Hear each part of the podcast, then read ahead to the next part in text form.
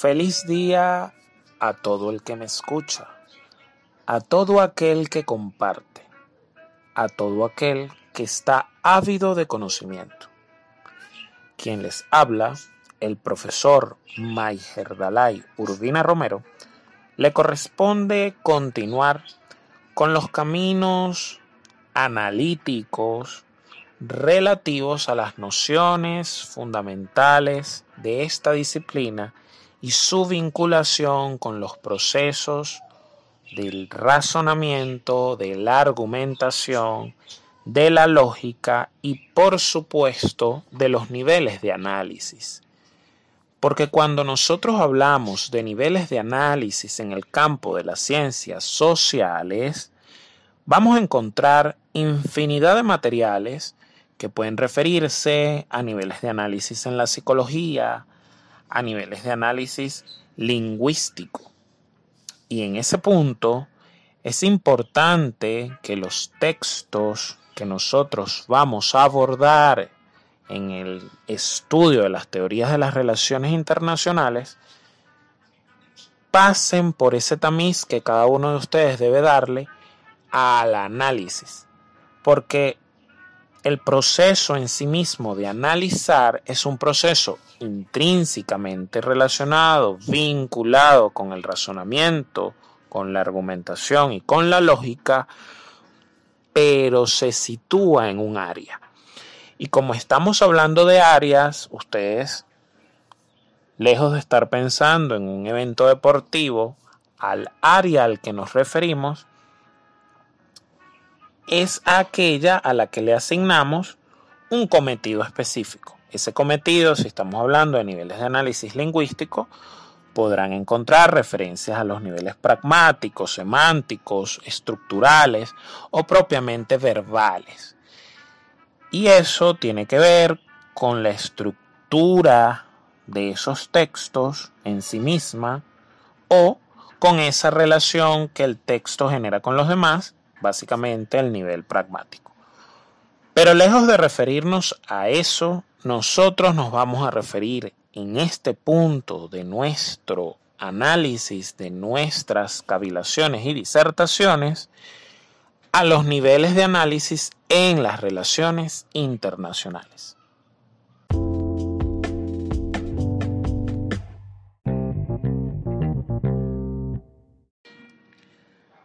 Así las cosas, cuando nos estamos refiriendo a los niveles de análisis en las relaciones internacionales, no nos estamos refiriendo a la profundidad que usted va a realizar o con la que usted va a realizar el análisis. No nos estamos refiriendo a los caminos particulares que va a escoger para llegar a ese análisis. Nos estamos refiriendo a ese ámbito específico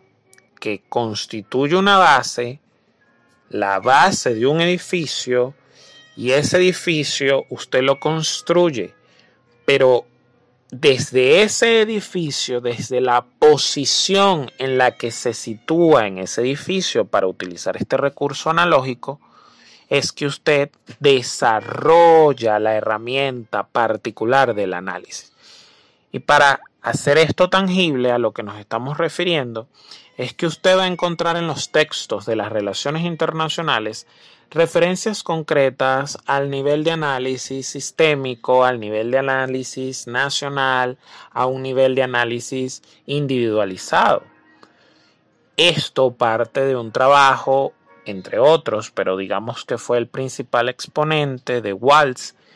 que justamente planteó la necesidad de reconocer desde el punto de vista de las relaciones internacionales el lugar desde el cual usted está analizando, volvemos a la idea del edificio, para que así usted pueda aplicar efectivamente las diferentes teorías de las relaciones internacionales, las diferentes herramientas que plantea esta disciplina. Por ende, como primer acercamiento a este tema de los niveles de análisis y pasando por estas consideraciones previas, es que nos vemos obligados a reiterar que no se trata de la profundidad. Un nivel de análisis sistémico puede ser tan profundo como un nivel de análisis nacional. O un nivel de análisis nacional puede ser tan profundo como un nivel de análisis individualizado. De lo que se trata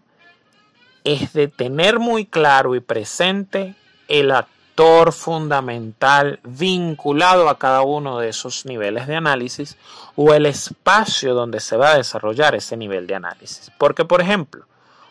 para el nivel de análisis nacional, el actor fundamental va a ser el Estado. Pero cuando nos situamos en un nivel de análisis individualizado, los actores de esa realidad internacional van a ser actores casi siempre que atienden a una naturaleza no tradicional y en consecuencia podemos encontrar organizaciones no gubernamentales, organizaciones intergubernamentales y propiamente aquellos liderazgos que despuntan dentro de la realidad internacional, llámese un jefe de Estado, un jefe de gobierno, un canciller. Por su parte, ya situarnos en un nivel de análisis sistémico es entender el contexto de la sociedad o comunidad internacional según los autores en los que ustedes se basen, pero el hecho es que abrimos el espectro y en ese espectro estarán presentes todos los actores de la realidad internacional y es precisamente sobre la base de esas interacciones que usted realizará el análisis respectivo.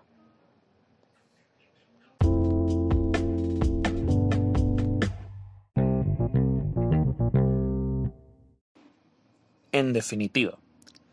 rescatamos la enorme utilidad que tiene comprender los niveles de análisis en las ciencias sociales en general y en las relaciones internacionales en particular, porque de este modo puede usted comprender de mejor forma cómo se vinculan esos procesos relacionados al razonamiento, a la argumentación y a la lógica como tres grandes puntales dentro del andamiaje que significa profundizar y acercarse de forma concreta y eficiente al análisis de las relaciones internacionales a través de aquellas teorías que en búsqueda de una cientificidad encuentren posibles respuestas a las diferentes situaciones planteadas por la realidad internacional.